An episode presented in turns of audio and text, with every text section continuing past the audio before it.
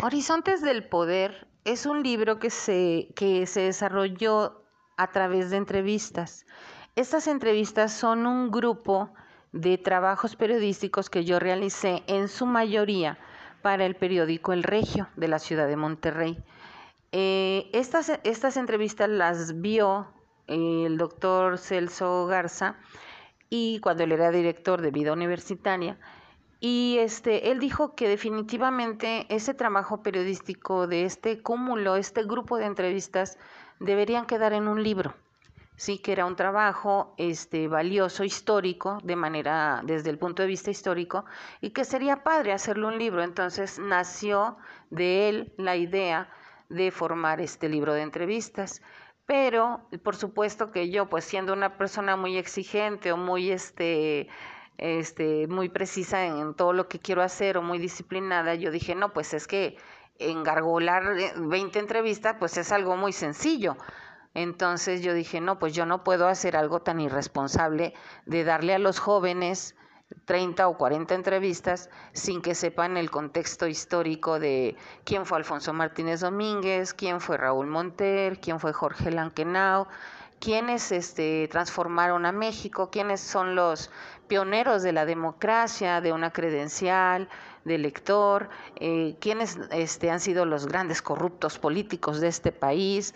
Este, yo no nada más debería, debía, yo sentía que no podía nada más decirle a los chicos, a los jóvenes, que es para quienes está dirigido este libro, a los jóvenes mexicanos que no conocen su pasado político histórico de México, y que con ello pues lleva un, un reflejo social de lo que estamos hoy viviendo o pagando, por ejemplo el FOBAPROA, ¿verdad? Que, que es una deuda que hicieron ahí con artimaña los políticos periodistas y que hoy los mexicanos estamos pagando, ¿verdad? Miles de millones de pesos que se robaron unos señores que estuvieron en el poder. Entonces yo tengo que decirle a la gente pues en qué consistió, quiénes fueron, en qué años lo hicieron, este, cómo nos mataron a un candidato a la presidencia, quiénes posiblemente son los autores de este asesinato, este, qué pasaba en México en ese 1994, que eh, se iba a Salinas de Gortari e iba, parece verdad que iba a entrar un Luis Donaldo Colosio, y por qué entró finalmente Ernesto Cedillo. Entonces, pero en ese contexto de ese año, pues tuvimos una crisis que fue de las más pesadas que ha tenido México, de las más graves, una crisis económica, y luego también tuvimos una guerrilla en Chiapas.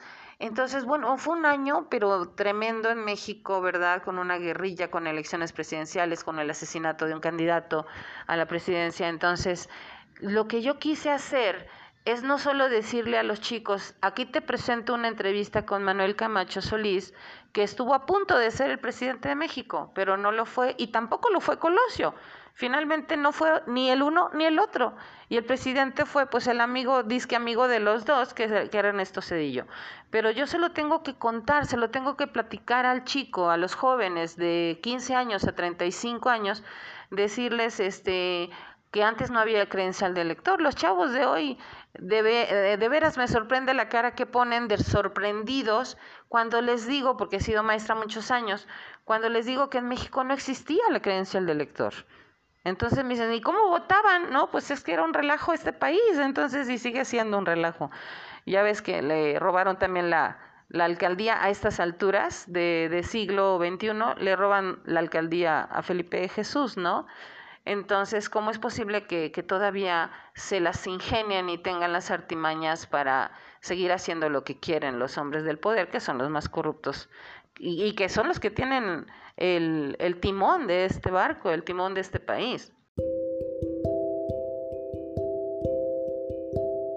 Mónica Hernández Roa ha ejercido plenamente el periodismo a través de distintos espacios y plataformas.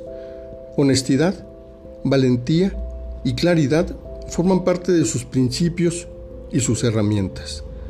La Universidad Autónoma de Nuevo León publicó recientemente una muestra amplia y muy representativa de su trabajo informativo.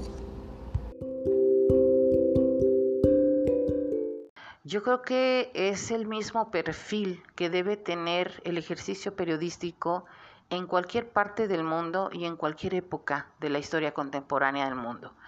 porque por ejemplo en México en el siglo XIX tuvimos a hombres valientes como Miguel Hidalgo y Costilla, que fundó el despertar americano, y pues definitivamente su más grande cualidad era la valentía, era la honestidad y la valentía.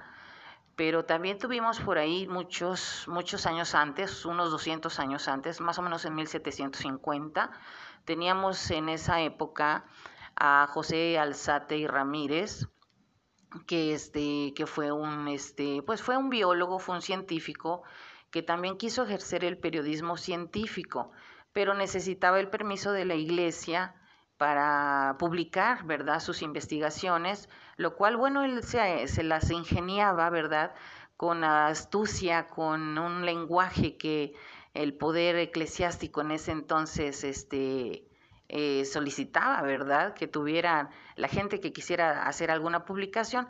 Bueno, Alzati Ramírez lo logró, conseguía el permiso de la iglesia y publicaba este, muchos, muchos este, eh, análisis y descubrimientos y este, investigaciones e investigaciones científicas y con ello logró pues ser de los primeros eh, periodistas en México.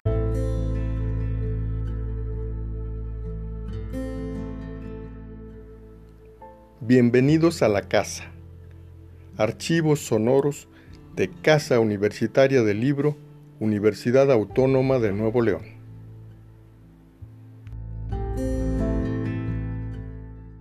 Cuando un periodista se opone al poder y publica información que perjudica a los personajes del poder, pone en riesgo su vida y lo podemos ver desde el ejercicio periodístico, este, particularmente, por ejemplo, en el porfiriato, donde fueron asesinados y desaparecidos más de 200 periodistas que escribían y se, y se oponían al poder de Porfirio Díaz. Entonces eso no ha cambiado.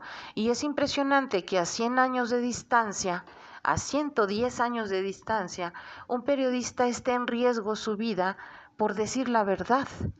Entonces, aquí me preguntan por qué, por qué este hay factores de riesgo, pues porque siempre decir la verdad y sacar la verdad a la luz, pues no le va a agradar a los corruptos, ¿verdad? No le va a agradar a la gente que ha engañado, que ha mentido, que se ha robado el dinero del pueblo de México. Entonces, este dicen que pisas callos, yo creo que pisas callos y pisas todo, pero pues ni modo, el ejercicio lo tenemos que seguir ejerciendo los que somos este, opositores siempre a la corrupción, los que nos oponemos a la injusticia social, los que, a los que nos duele México y nos duele la corrupción y nos duele tanta pobreza, inclusive en Nuevo León. Yo recuerdo que el gobernador Natividad González Pará solía decir que Nuevo León era el estado de progreso, cuando en las comunidades como Doctor Arroyo como Santa Rita, unos ejidos de ahí de Nuevo León, la gente no tiene para comer, los niños no saben qué es una salchicha, no tienen escuelas, no hay caminos, no hay transporte. Entonces, ¿cómo puedes llamarle a un estado de progreso donde la gente se está muriendo de hambre? La primera cosa que alguien arroja a las redes sociales, pues todo el mundo la cree sin saber si hubo fuente confiable, sin saber de dónde viene la noticia, sin saber quién la publica. Eh, vemos por ahí este disque medios, ¿no? Medios digitales que yo realmente siento que a veces se dedican más a desinformar que a informar. Y por supuesto en las redes tenemos mucha gente joven ¿sí? Que, este, que cree lo primero que lee y de ahí se arranca todo el mundo a opinar y, y, vemos periodistas improvisados, entre comillas, periodistas y entre comillas improvisados, porque sí hay gente que puede informar de un hecho que, por ejemplo, este, un incendio forestal, un accidente aéreo, pues nos, a veces nos informamos por el Face o por el Instagram o por este, el Twitter, pero hay gente que, este, que se dedica mucho a desinformar, aprovechando esa facilidad o ese, esas lagunas legales donde todo el mundo puede decir lo que quiera, donde la libertad de expresión se convierte en un libertinaje, pues es difícil que entres tú como persona seria o como reportero serio a informar notas serias y que te crean a ti. Entonces es bien difícil porque estás luchando contra corriente, contra mucha desinformación. Yo cubrí como reportera este, en Monterrey 10 años la nota cultural Entonces te puedo decir o les puedo decir que tener la oportunidad de llevar la cultura, el arte, todas las expresiones culturales, populares, artísticas, a través del periodismo y llevarlas a la gente me parece una oportunidad valiosa, maravillosa y yo felicito enormemente a los periódicos, a los canales de televisión, a las radiodifusoras que tienen espacios para la cultura, los felicito enormemente. A mí me gustaría ver mm, este más periodismo cultural en Monterrey. De hecho, está, es casi nulo el periodismo cultural en Monterrey. En México podemos ver TV UNAM, podemos ver Canal 14, podemos ver este eh, Canal 22, eh, de hecho se llama el Canal de la Cultura. Entonces, en Monterrey me gustaría ver más periodismo cultural, porque me parece que a través del periodismo precisamente podemos llegar a la gente, porque la gente siempre debe ver cultura, desde mi punto de vista, además es una manera de rescatar y preservar nuestras culturas. Por ejemplo, pues yo felicito muchísimo a la Universidad Autónoma de Nuevo León, que tiene un gran aporte en cuanto a la cultura, la rescata, la promueve, este, la incita a que la gente este, forme parte de la cultura, la disfrute, este, esté presente.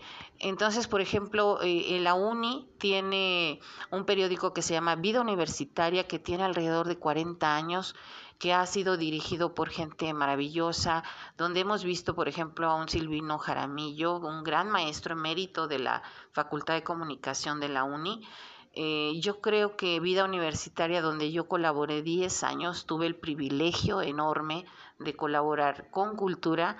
Entonces me parece que si el periodismo existe, es una manera maravillosa, extraordinaria de poder llegar a la gente.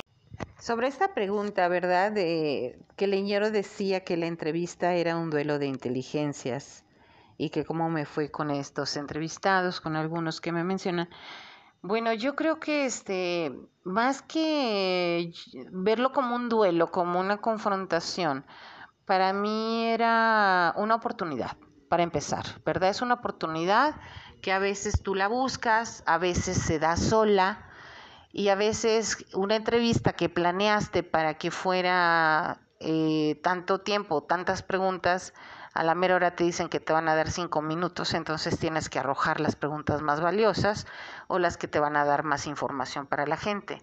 Entonces, por ejemplo, yo planeé, este, pedí, ¿verdad?, una entrevista planeada con Manuel Camacho Solís y se supone que la entrevista iba a durar 20 minutos, media hora, y el señor pues dijo que nada más me iba a dar cinco minutos. Entonces, este, pues yo le arrojé la pregunta más importante, ¿verdad? Que si él había asesinado a Colosio. Entonces, este, pues sí, el señor medio se enojó y toda la cosa, pero bueno, nunca se levantó. La verdad es que me asombraba que no me regañaran o me rayaran la madre, o sea, o algo, porque hay preguntas que, forzada por el tiempo, forzada por el, por el momento, tienes que hacerlas rápido porque piensas a veces que es, es a lo mejor la única oportunidad que vas a tener de estar frente a ese personaje eh, marcado por la historia, ¿verdad? De la historia de México y tú le tienes que hacer esas preguntas. Entonces, pues yo no tuve opción más que hacérselas porque pues me vi presionada. Como periodista es mi obligación seguir siendo una persona informada y una persona crítica de lo que no me gusta de mi país.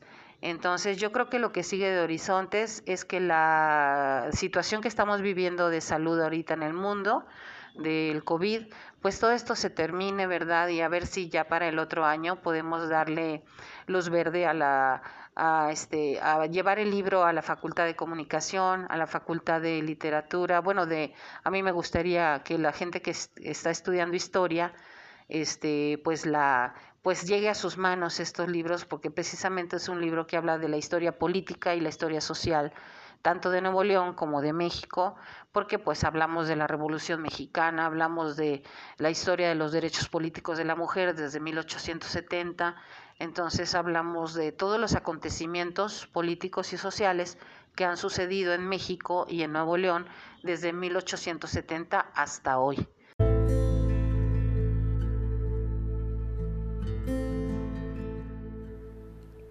Bienvenidos a la casa archivos sonoros de Casa Universitaria del Libro Universidad Autónoma de Nuevo León.